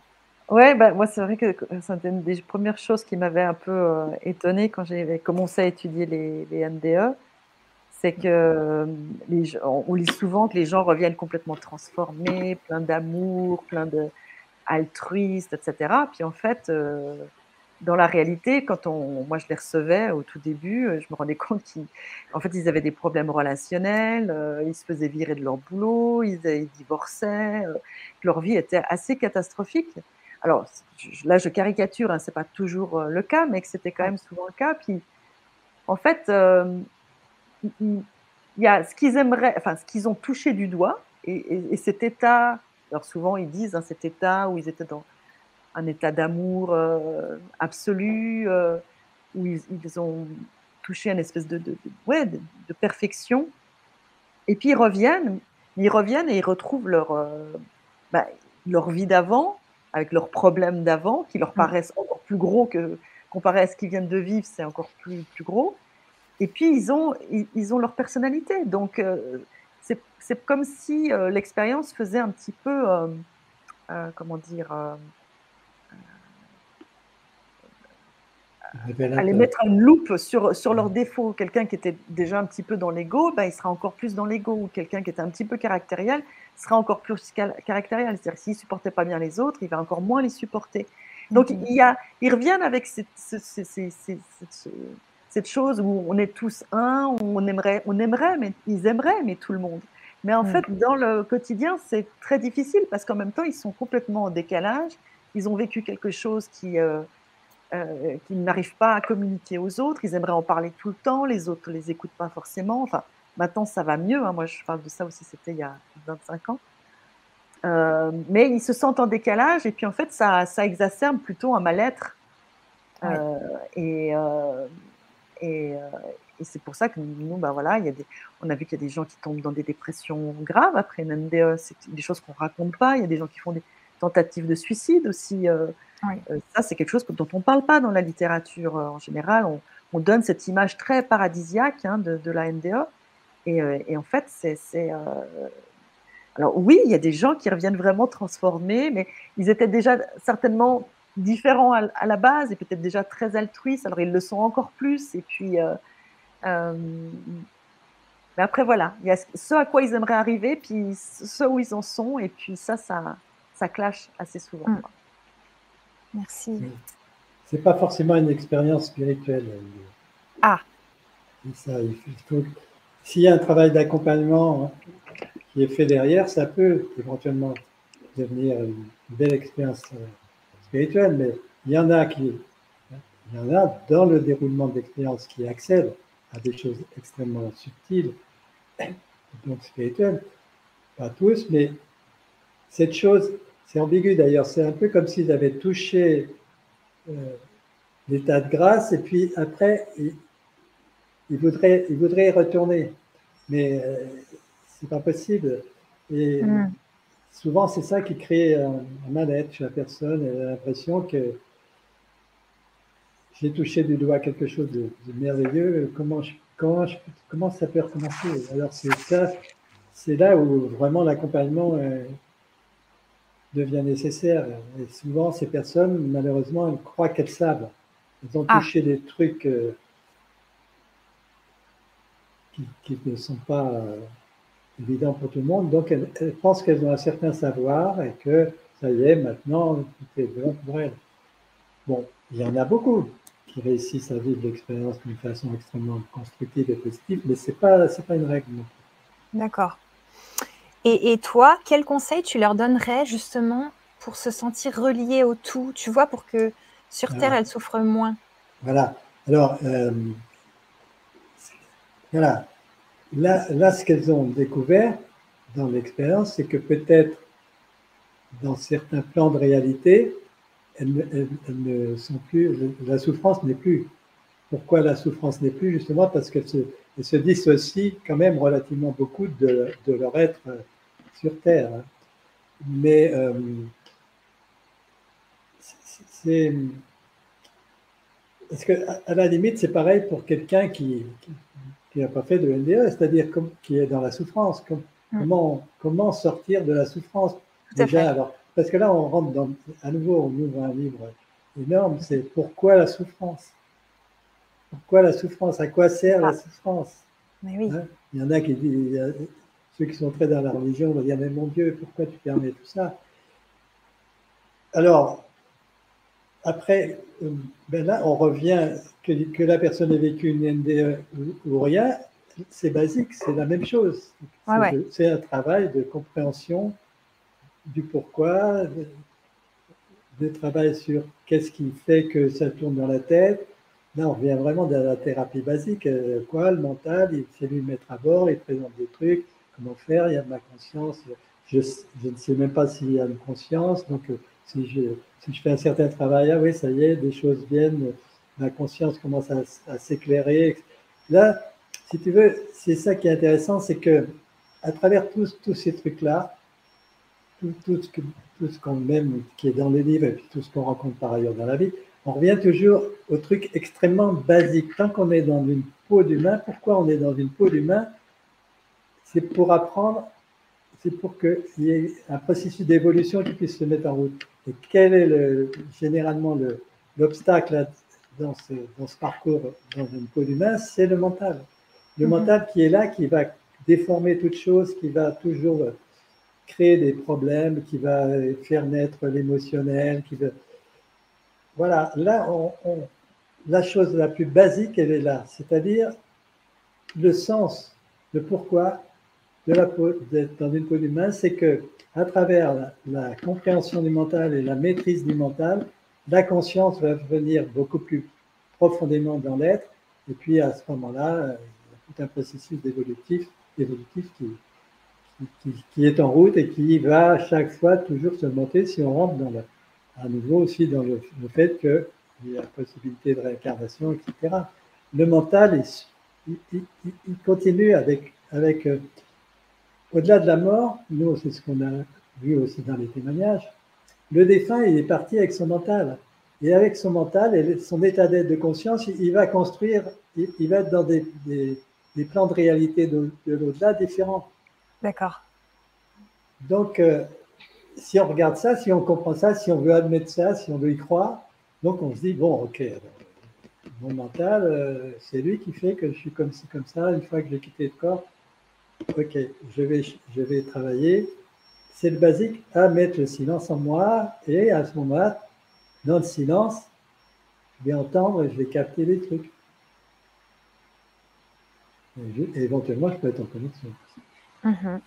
Ok, merci.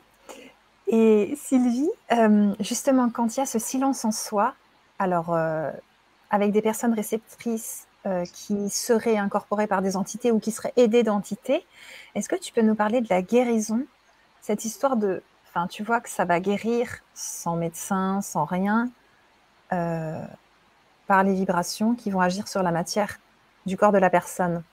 Toi, ces guérisons qui se passent, est-ce que vous en avez rencontré des gens qui guérissent d'autres?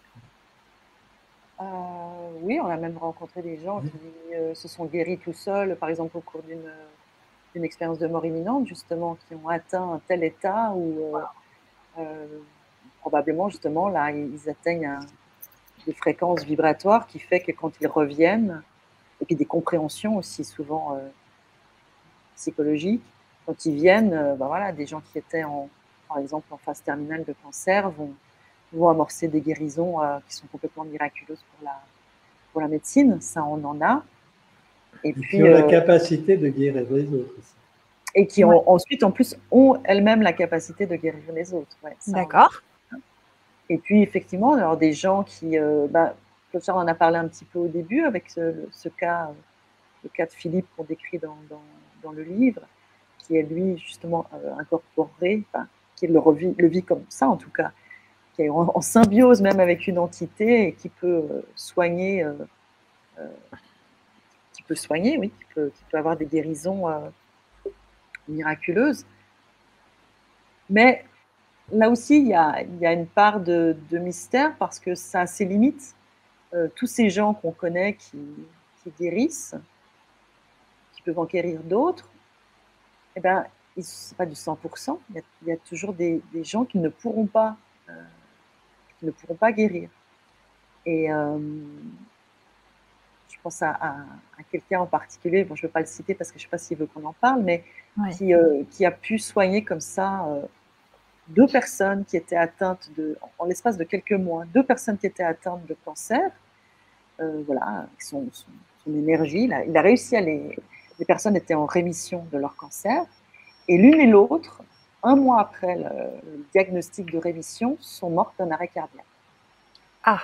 Et, et lui, ça l'avait énormément interpellé parce qu'il s'est dit mais qu'est-ce qui se passe en fait? Oui. Et et là, on comprend qu'en fait, ben, voilà, il y, a des personnes qui, pour qui c'est le chemin d'être guéri. Et donc, tous ces guérisseurs vont, vont euh, pouvoir, et là, ben voilà, le, guérisseur sera sur leur chemin et, pourra les aider. Et puis d'autres, eh bien, non, c'est programmé quand même que, que leur vie s'arrête à ce moment-là. Donc, guérisseurs ou pas, ils vont, ils vont peut-être être aidés un temps, mais voilà, ils vont, euh, ils vont quand même mourir d'une autre, d'une autre manière. Mm. Donc, c'est assez intéressant parce que ça montre que il y a beaucoup de choses qui se jouent en fait dans un moment de guérison. C'est c'est pas simplement une personne qui met ses mains sur une autre et qui la guérit. Il y a probablement quelque chose qui vient de la personne elle-même aussi dans sa propre guérison. C'est quelque chose. De nouveau, c'est deux consciences qui se rencontrent et euh, deux consciences incarnées, mais il y a tout ce qui se passe dans l'invisible et qui fait que parfois la guérison euh, va avoir lieu. Et puis d'autres, fois, elle n'y aura pas lieu. On a, d'autres exemples, entre autres un exemple auquel je pense, c'est-à-dire une personne qui a vécu une, une, NDE très forte et qui, est, et qui a guéri, qui s'est auto-guéri à la suite de son, NDE, à tel point qu'elle a acquis des capacités pour soigner les autres. Mais cette même personne, pourquoi, une dizaine d'années après, elle retombe malade. Ah. Elle est retombée malade. Alors, là, on retombe vraiment sur le sens des choses. Elle a fait un travail d'évolution très fort, et puis tout d'un coup, ben, ça y est, c'est reparti, son mental a repris le dessus, et ça a créé des vibrations négatives, et elle est retombée malade. Ok. Alors, elle a pu à nouveau reguérir, mais c'est ça qui est intéressant. C'est pas c'est pas permanent. C'est pas permanent. Mhm. Oui, puis c'est tout, peut bouger. C'est complexe, quoi. C'est pas simplement comme quelqu'un qui est malade, il prend un médicament, euh, ça va mieux. C'est il faut qu'il y ait vraiment une participation de la personne euh, qui est soignée. Il faut qu'elle soit, elle participe à sa propre guérison. Et comme le dit Coach Charles, ben, elle peut un temps participer, puis après retomber dans, dans, dans certaines problématiques. Alors, c'est pas du tout pour culpabiliser les gens, hein, mais on n'est on pas simplement euh, passif, on n'est pas, euh, c'est pas la fatalité. Enfin, nous, on pense que tout a un sens, les choses arrivent parce qu'elles sont là pour nous apprendre quelque chose. Euh, donc, c'est pas pour dire aux gens, vous êtes responsable si vous êtes malade, vous êtes responsable de, enfin, vous êtes coupable de, de, si vous êtes malade, c'est pas ça, mais on est responsable de qu'est-ce qu'on va faire par rapport à cette maladie. Est-ce qu'on va essayer de comprendre si elle a un sens? Est-ce qu'on va, euh, voilà, il y a des gens qui vont se faire soigner, d'autres qui préfèrent ne pas se faire soigner. Enfin, c'est du même ordre en fait. Qu'est-ce qu'on fait avec ça? Et euh, il y a plein de paramètres. Donc c'est quelque chose de très compliqué, la, la guérison. C'est pas euh, simplement quelqu'un qui fait deux, trois passe-passe comme ça et puis euh, tu, rentres, tu rentres dans l'ordre. Mm. Il faut rester vigilant. Ok. J'ai encore plein de questions, mais le temps file parce qu'il s'avère que le temps existe, on dirait, ou je ne sais pas. Il n'a pas réussi encore à passer outre. Non? je te jure. Il y a Monsieur Nom d'une pipe qui te pose une question, Sylvie. Il te demande pourquoi y a-t-il quelque chose plutôt que rien? La réponse est dans le livre. Oui, je pense que c'est quelqu'un qui a lu le livre pour, euh, pour, poser cette question-là. Ben, euh, alors, effectivement, je crois que je vais renvoyer au livre parce, au livre parce que je n'ai plus la réponse, mais c'est une des questions qu'on a posées parce que pour moi, c'est vrai que c'est la, la, question par excellence. C'est une question que j'ai depuis, euh, pas comme beaucoup de gens, hein, je ne suis pas du tout la seule, mais depuis l'adolescence. Et je trouve que quand on se la pose vraiment, on tombe vite dans un. Moi qui me donne le vertige, quoi. C'est une question qui peut déboucher vraiment sur des angoisses très, très fortes.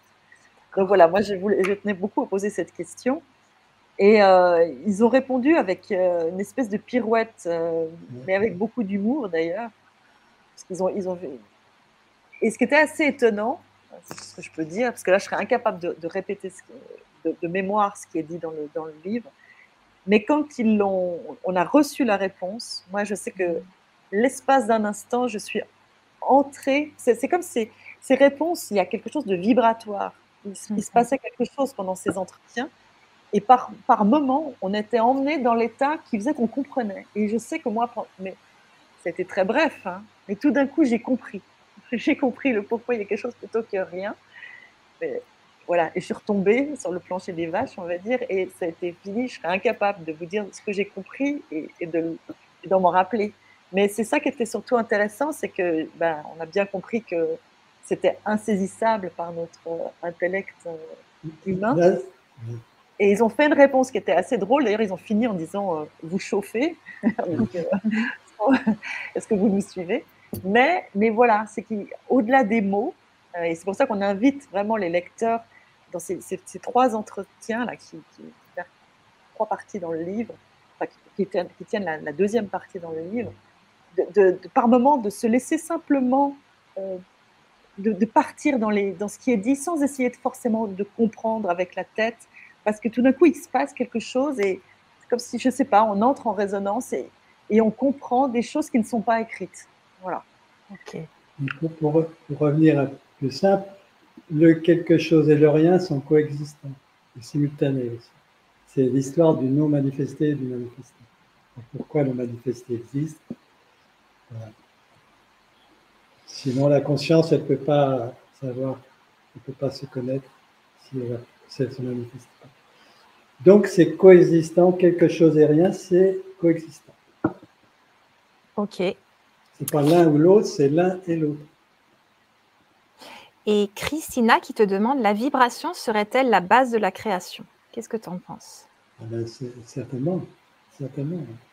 C'est une des conclusions. Euh, c'est ce qu'on a mis à la fin du livre. On a essayé de, de dresser un peu une sorte de, paysage de la réalité avec tous les, tous les témoignages qu'on a reçus, tout, quel que soit le, type de témoignage, hein, OVE, NDE, les canalisations, enfin, ces entretiens. on, revient avec cette, avec cette question, la vibration à la base de la création, c'est toujours pareil, c'est comment, comment le non manifesté commence à se manifester. Ça vibre, c'est la vibration. Et après, à travers euh, toutes les vibrations, il y a la création qui se fait. Mais ce qui, enfin, ce qui en ressort aussi, c'est que cette vibration, elle, elle émane de quelque chose qui serait encore au-delà, sur lequel là, on peut mettre aucun mot, parce que la vibration, c'est déjà une forme de manifestation.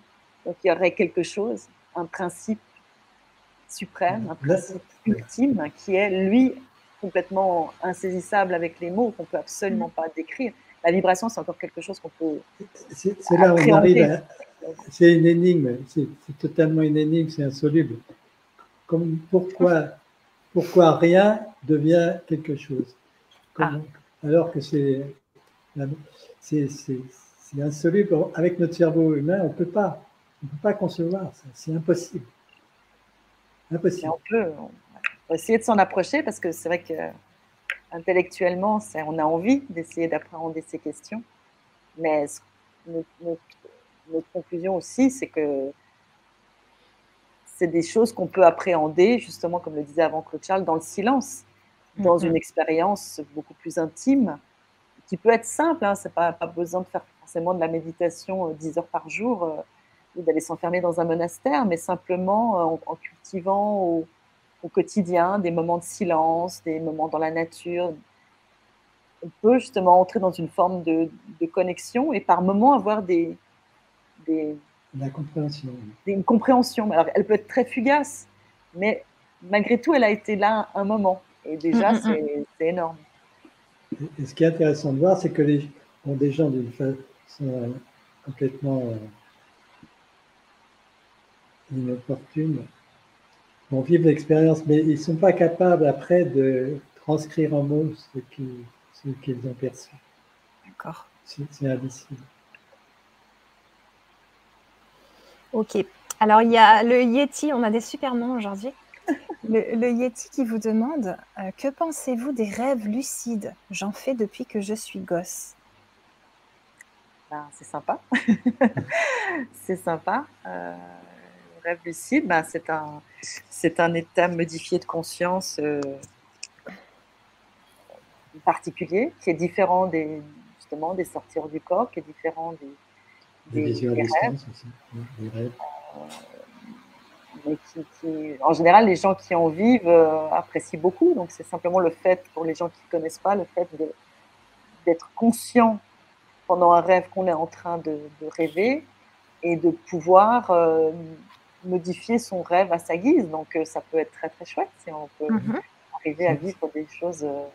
c'est une bonne approche aussi pour vivre dans, dans, en étant éveillé. Hein. C'est pas pas, la personne qui vit ça, n'est pas obligée de le vivre que dans le rêve. C'est un processus de conscience consciente. Donc, si elle arrive à, vivre ça dans le, dans le quotidien, dans le, dans le, quand elle est éveillée, éveillée c'est très fort. Hein. Alors, comme c'est quelque chose d'un peu d'agréable et d'onirique et tout, les gens, ils s'en contentent, mais en fait, ils, ils ont la chance d'avoir, de vivre ça, mais il faudrait qu'ils le vivent pas dans le sommeil, de le vivre dans la, dans la vie euh, normal. Mm, mm. On dirait que Cordélia, elle parle un peu de ça aussi. Regarde, elle dit bonjour. Lorsqu'on fait des rêves qu'on peut modifier, est-on dans le même type d'expérience ou non? Le même type d'expérience que quoi? Hein? C'est-à-dire, un rêve, les rêves sont la plupart du temps vécus inconscient, dans l'inconscient. Ouais. On a, peut-être un vague souvenir le matin, mais à partir du moment où la personne peut modifier son rêve, c'est que sa conscience, elle devient consciente. donc, elle peut complètement modeler son rêve comme, comme elle veut. À ce moment-là, le spectacle, hein, est devenue consciente. comme si on est devant un écran de cinéma puis qu'on dort, on voit rien. Puis si on se réveille, ben, on, voit, les choses. Et l'avantage d'un rêve lucide, c'est qu'on peut les modeler suivant son envie. Hein. Mais pour moi, c'est ça l'important. C'est pas, pas faire je joue avec la nuit, c'est être adapter ça à son vécu. C'est ça. Dans, la, journée. Ok, merci. Euh, alors, le Yeti, il vous répond Les premiers rêves lucides que j'ai faits, j'avais 6 ans. J'en avais parlé à mes parents, ils me disaient que c'était impossible. Là, j'ai 43 ans, j'en fais toujours. Ouais, bah, il y a des gens qui ont cette capacité euh, naturellement. Après, il y a des gens qui sont obligés de, qui l'apprennent. Hein. Il y a des techniques pour apprendre à faire des, rêves lucides, mais, mais souvent, les, les, les, les états bah, les, gens les vivent depuis euh, l'enfance. Oui, apparemment, cette personne, c'est instinctif chez lui, donc il dit ça. Mm. C'est d'ailleurs intéressant de voir que ceux qui le vivent naturellement, c'est comme les sortir du corps, c'est pas c'est pas pareil que ceux qui, le, arrivent à le vivre par des techniques. Par des techniques. Pas tout à fait pareil. Ok. Donc cette personne, apparemment, lui, c'est pas par des techniques, mais c'est un vécu instinctif. Mm. Ok. Et donc, par exemple, si une personne, euh, elle est connectée, mais que vous voyez comme dans la vie, on a tellement de choses, on est débordé, euh, peut-être, euh, Sylvie, qu'est-ce que tu en penses? Comment tu lui conseillerais Qu'est-ce que tu lui conseillerais pour qu'elle puisse ben, se connecter mieux, mais en même temps, ça veut dire qu'il y a des choses qu'elle ne va pas pouvoir faire parce qu'elle euh, a beaucoup de choses à faire, etc. Il faut, diminuer les activités pour pouvoir trouver ces moments de silence dont tu parlais. Bah, moi, je pense qu'il faut. faut euh, il ne faut pas vouloir faire euh, trop, enfin, enfin mettre, se mettre la barre trop. Si on n'a pas beaucoup de temps, ben, il faut utiliser tous les petits moments à disposition. Ça peut être simplement comme beaucoup de choses que Claude Charles m'a aussi appris, c'est être euh, confiant dans des. Euh, simplement, quand on marche d'un endroit à l'autre dans la rue, ben, être extrêmement. essayer d'arrêter ce, flux du, mental, de ses, pensées, et être vraiment dans ce qu'on voit, dans ce qu'on entend, dans la sensation du corps euh, qui, est en train de marcher. Si on n'a pas le temps de méditer pendant une heure chez soi, ben, c'est une espèce de méditation du quotidien. Ça peut être faisant sa cuisine le soir, ça peut être en faisant son ménage, ça peut être en, prenant sa douche, en se maquillant. Il y a toujours des moments où on n'est pas mhm. en train d'interagir avec les autres et où il faut qu'on soit vraiment euh, intellectuellement présent, on va dire, où on n'est pas en train de travailler. Mais on peut faire plein de choses dans la vie en faisant le silence en soi et en étant extrêmement connecté à l'instant. On est par essence connecté à tout ce qui est autour de soi. Ouais. Et à ce moment-là, on, entre dans, ces états de connexion. Et comme le dit aussi en avant, à ce moment-là, c'est là qu'on peut avoir d'un coup des, des informations qui viennent, des, des, phrases, on peut se mettre à entendre des choses. Euh, euh, voilà. Après, effectivement, si on peut faire de la méditation, c'est quand même une voie, une voie royale. Mais c'est pareil, si on n'a pas le temps de faire beaucoup de méditation, ben, on peut commencer par cinq minutes. Le tout, c'est mhm. d'être régulier. C'est tous les jours. Euh, l'idéal, c'est plus ou moins au même moment, mais au même endroit pour que le corps s'habitue en fait à, et qu'on se met à cet endroit-là, le mental va, se calmer. Ouais. Et voilà, même cinq minutes par jour, si on est régulier, tout le monde peut trouver cinq minutes par jour. Ouais. Euh, ça a déjà un impact. Parce que tout, on se met toujours là-bas. Voilà, je, je, médite. Alors on va se mettre euh, une demi-heure, une heure, et puis c'est insupportable. En plus, on n'y arrive pas parce que parce que c'est très difficile. Enfin, au début, euh, méditer, c'est extrêmement difficile parce que le mental, il, se révolte, il part dans tous les sens. Alors, mhm. ok, on peut pas faire. Alors, au début, on commence même par trois minutes. Et puis pendant une semaine, on va faire trois minutes. Puis après, on mhm. va augmenter parce qu'on se dit, ah, finalement, ah, je me suis habituée à ces trois minutes. Je me sens, il y a quelque chose qui change. C'est comme un rendez-vous avec soi. On est, tout d'un coup, c'est un petit, un, petit moment à soi où on se fait son petit cocon. On peut même se faire un, un petit endroit où on est bien. Euh, et, tout d'un coup, on prend cette habitude et on se dit Ah, mais là, je me sens bien. Et ça devient un moment dont on a besoin. Et après, on peut augmenter si on a le temps. Et puis, il y a des jours où on peut faire plus, puis des jours moins. Il faut être très souple et arrête, ne pas se mettre de, règles, de je dois faire comme ci, comme ça. C'est à chacun de trouver aussi un petit peu ces, moments. Là, moi, je parle de ce que moi, j'ai fait et ce qui m'a beaucoup aidé, c'est de, hum, hum, hum. de, faire ça aussi beaucoup dans le quotidien. Bon, moi, j'adore la nature, donc dès que je peux m'échapper un peu, c'est mm. être dans la nature. Ça, c'est là aussi extrêmement euh, facile pour se connecter. Oui, je trouve que c'est vraiment aidant ce que tu dis parce que dans les moments que tu as décrits, la cuisine, marcher, etc., moi, je sais que personnellement, je regarde des vidéos, j'écoute des audios, presque je suis même en live des fois, en vidéo, en marchant. Donc, je me, je me dis que bah, c'est une vie à 100 à l'heure, donc euh, peut-être ah, euh, il va falloir se calmer un peu. Mais que si je mets trois minutes par jour, et ça, c'est abordable pour tout le monde, tu vois, c'est faisable en fait. Exactement. Et c'est ça, on est tout le temps absorbé par l'extérieur. Hmm. Et en fait, se connecter, c'est le contraire. C'est se, se, reconnecter à l'intérieur, se plonger à l'intérieur, mais tout en étant conscient de ce qui est à l'extérieur, mais sans, sans que le mental se mette en marche et analyse ce qu'il entend, ce qu'il voit. Ça peut être juste des sons, des sons qui arrivent et on, on est conscient qu'il y a des sons, mais on ne les intellectualise pas. Et c'est vrai qu'on est, on est tous dans cette situation et, et c'est tellement reposant. Je veux dire, commencer par trois minutes. Mm, mm, mm. Après, on, ça devient, on a envie de faire, trouver d'autres petits moments parce que c'est, c'est extrêmement euh, apaisant. Enfin, on, retrouve son énergie. On, ça ouvre, ça ouvre plein de choses en, soi. C'est une richesse, quoi. Donc, euh, on, se rend compte qu'on est beaucoup pollué par, par plein de choses. Alors, il y a des choses intéressantes, il hein, ne faut pas non plus se couper complètement, mais il y a beaucoup de choses dont on peut se passer hein, dans, une journée, euh, ça devient une habitude aussi. On, est tout le temps absorbé par l'extérieur. Hum, hum, hum, Waouh, merci. Super.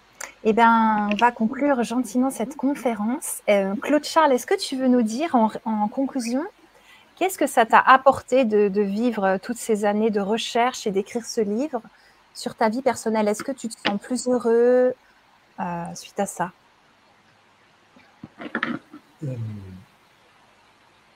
je me sentirais, je vais dire, plus épanoui plutôt qu'heureux oui. par, le fait de plus, euh, plus, j'entre dans toujours plus de compréhension des choses euh, et aussi le fait de pouvoir aider les gens à aussi entrer dans plus de compréhension. Hmm. Utiliser souvent en utilisant leur vécu, arriver à comprendre à travers un vécu le sens de la vie, la logique des choses. Moi, ce serait plutôt euh, épanoui, toujours euh, voir que, que, que les choses ne sont jamais limitées, en fait. C'est vraiment l'infini des possibles. Mm-hmm. Sentir euh, c'est une sorte de vibration subtile en profondeur. Et si on se met en accord avec cette vibration, ça y est, c'est comme si cette vibration, c'était la, vibration de l'univers. C'est ça, à certains moments, on, se sent. Et c'est pas à ce moment-là, euh, c'est peut-être un phénomène de connexion, mais c'est pas à ce moment-là, c'est même pas qu'on perçoit des choses, c'est un, on le sait. C'est un vécu, c'est comme, euh, comme respirer. Waouh, d'accord. Alors, on dirait bien, tu avais raison Sylvie, que Monsieur Nom d'une pipe, euh, il a lu le 1 parce qu'il dit est-ce que un second volume de connexion, donc je précise que le, le 1 c'est ça, donc voilà, vous pouvez le lire, euh, est envisagé avec d'autres questions, on aimerait en poser tellement. Ben, peut-être, parce que, bon, déjà, on en a posé beaucoup plus que celles qui sont dans le livre. Et puis, on en a encore d'autres euh, qui nous viennent continuellement. On se dit, tiens, on n'a pas posé cette question, puis on n'a pas posé cette question. Puis, en fait, chaque réponse, elle a suscité d'autres questions. Hmm. Donc, euh, on ne sait pas. On ne sait pas comment sera la suite, mais c'est pas impossible qu'il y ait une, forme de suite, en tout cas. Et dans la façon de faire. Et la façon de faire. Ok. Super. Alors, j'ai mis vos, pages Facebook, vos profils personnels pour que les personnes puissent vous retrouver si elles ont envie et le site internet aussi. Et euh, je t'invite, Sylvie, à nous dire ce que toi, ça t'a apporté d'écrire ce livre, de, faire ces recherches pendant toutes ces années. Et est-ce que tu te sens plus heureuse? Euh, Oui, alors, moi, ça, a tout changé. Ah. ça déjà, euh, bah, il y, a les 25 ans les 20 ans qu'il y a eu avant l'écriture de ce livre avaient déjà changé beaucoup de choses, mais l'écriture de ce livre a, pour moi, été très quasiment initiatique. Ça, ça a mm. tout changé. Et ça m'a permis justement de, de retourner à des, à, des ressentis qui étaient certainement, enfin, qui étaient chez moi déjà très jeune. Mais je suis partie dans cette voie scientifique pour, pour plein de raisons en espérant que je trouverais des réponses, parce que ces ressentis avaient suscité des questionnements euh, plutôt existentiel. Et puis je suis partie dans le domaine scientifique en espérant trouver des réponses. Et puis finalement, je me suis perdue moi-même dans, ce, dans cet aspect scientifique. C'est-à-dire que je suis entrée dans presque un personnage euh, scientifique, mais ça a beaucoup de limites, la science. Et, Et un scientifique a beaucoup de limites, c'est-à-dire qu'on ne peut mm. pas dire certaines choses quand on est scientifique, on ne peut pas ressentir, on ne peut pas se permettre de ressentir ce qu'on ce qu'on vit. Et, donc, euh, ce livre, ça m'a permis de renouer avec euh, ces ressentis qui étaient beaucoup plus profonds et puis de, me dire, bah, maintenant c'est fini, quoi. Je, je, je, je, peux en parler, j'ose en parler. C'est, mm.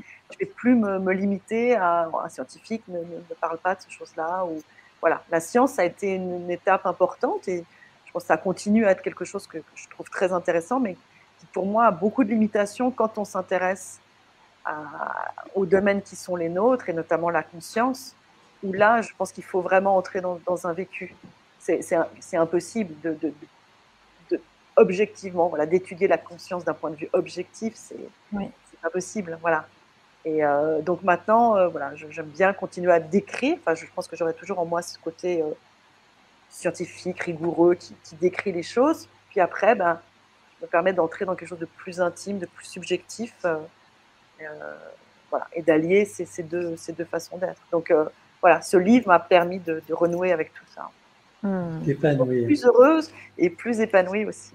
Waouh, magnifique. On est, on est tous en train de s'épanouir. C'est chouette. on, espère, on espère qu'il aura un petit peu cet effet, cet effet-là sur les, lecteurs. Enfin, les, lecteurs, mm, mm. Ils vont s'épanouir aussi. Tout à fait. Il y a énormément de choses. Moi, j'ai souligné beaucoup, beaucoup de choses. Et pour conclure, j'avais envie de lire un petit extrait euh, de Sarah M. Est-ce que je peux? Oui. Au contraire. Ok. Donc, alors, donc elle parle de l'amour inconditionnel et c'est quelque chose donc qu'elle a canalisé, c'est ça? Ouais. Oui. On peut dire comme ça? Ouais. Ok, donc l'amour inconditionnel. Donc elle dit, c'est un oui sans condition, votre nature profonde, votre maison, là d'où vous venez, là où vous retournerez. C'est une mère qui donne sans attendre de contrepartie en retour. C'est ce qui en vous peut rester debout, les yeux ouverts devant votre plus grande laideur et celle des autres, et dire je t'aime de tout mon cœur. C'est la clé de votre guérison intérieure. Une langue râpeuse de chat qui débarrasse des peurs et des jugements et recouvre d'un filet d'amour tout ce qu'elle lèche. C'est l'océan dans lequel toutes les âmes baignent. Quand vous ne le goûtez pas sur Terre, vous le découvrez dans vos fuites en dehors du corps, volontaires ou accidentelles, échappées dans l'univers. Vous rapportez des récits de ce bain de lumière, de cet amour qui ressemble à la mort. Choisissez de revenir pleinement dans le corps et vous verrez la lumière se transformer en or. Voilà. C'est très beau ça. En plus, ça caractérise bien Sarah. Sarah, c'est une amoureuse des mots. C'est un côté poète. C'est toujours très, très. Ça vibre bien ce, ce que tu. Ouais. Très joli, très subtil. Nous, on les redécouvre à chaque fois parce que ces textes, on peut les lire et les relire et les relire. Moi, j'avais presque de, de t'entendre toi le lire, j'avais l'impression de l'entendre pour la première fois. Oui, moi aussi.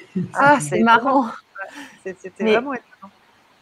Ouais. je me suis vraiment dit que là, l'amour inconditionnel, elle le décrivait tellement, tu vois, que c'était super beau.